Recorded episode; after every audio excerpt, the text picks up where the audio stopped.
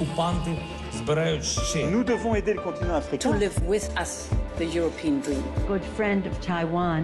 Europe Matin. Première étape de votre revue de presse internationale ce matin. Nous sommes en Belgique avec vous, Laura Van Lerberg. Bonjour. Bonjour. Les gros titres de la presse belge ce mercredi. Le ministre de la Justice belge s'apprête à passer les fêtes dans une planque, titre le journal Le Soir. Il est pour la deuxième fois placé sous surveillance policière, confiné avec sa famille dans une maison sécurisée. En cause de nouvelles menaces, sans doute en lien avec la lutte contre le grand banditisme, précise le quotidien La Libre Belgique. Le journal Sudinfo le rappelle. En septembre, le ministre avait été victime d'une tentative d'enlèvement. Quatre suspects avaient été interpellés, mais cette fois-ci les menaces sont moins concrètes, rapporte le quotidien. Résultat, cette situation pourrait durer des semaines. Cette affaire illustre la dérive connue en Belgique, devenue en une décennie un pays de cocaïne pour les trafiquants de stupéfiants, résume le journal Écho. On part maintenant pour Israël avec notre correspondante Ariane Ménage. Ariane, de quoi parle la presse israélienne? D'une rare découverte archéologique, un immense complexe 350 mètres carrés et environ 2000 ans, détaille le Mahariv, un parvis attaché au tombeau de Salomé, lieu de pèlerinage centenaire pour les fidèles chrétiens, explique à Haaretz. Salomé est désignée par certains courants comme l'une des sages-femmes présentes lors de la naissance de Jésus.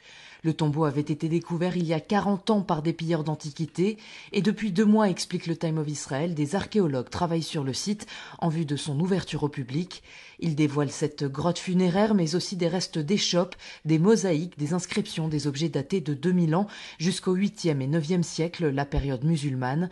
Un peu de patience pour les curieux selon le Jérusalem Post, quelques travaux de restauration sont encore nécessaires. Nous sommes enfin en Afrique du Sud avec Patricia Huon. De quoi traite ce matin la presse sud-africaine?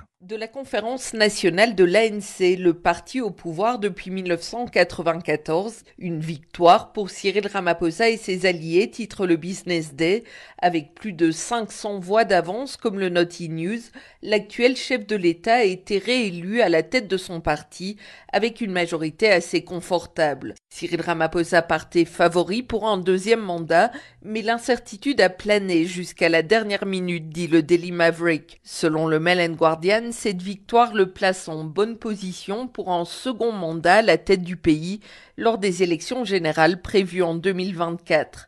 Mais l'ANC est de plus en plus divisée. Une majorité de cadres du parti ont apparemment estimé que Cyril Ramaphosa restait leur meilleur atout selon News 24 pour éviter une débâcle lors des prochaines élections.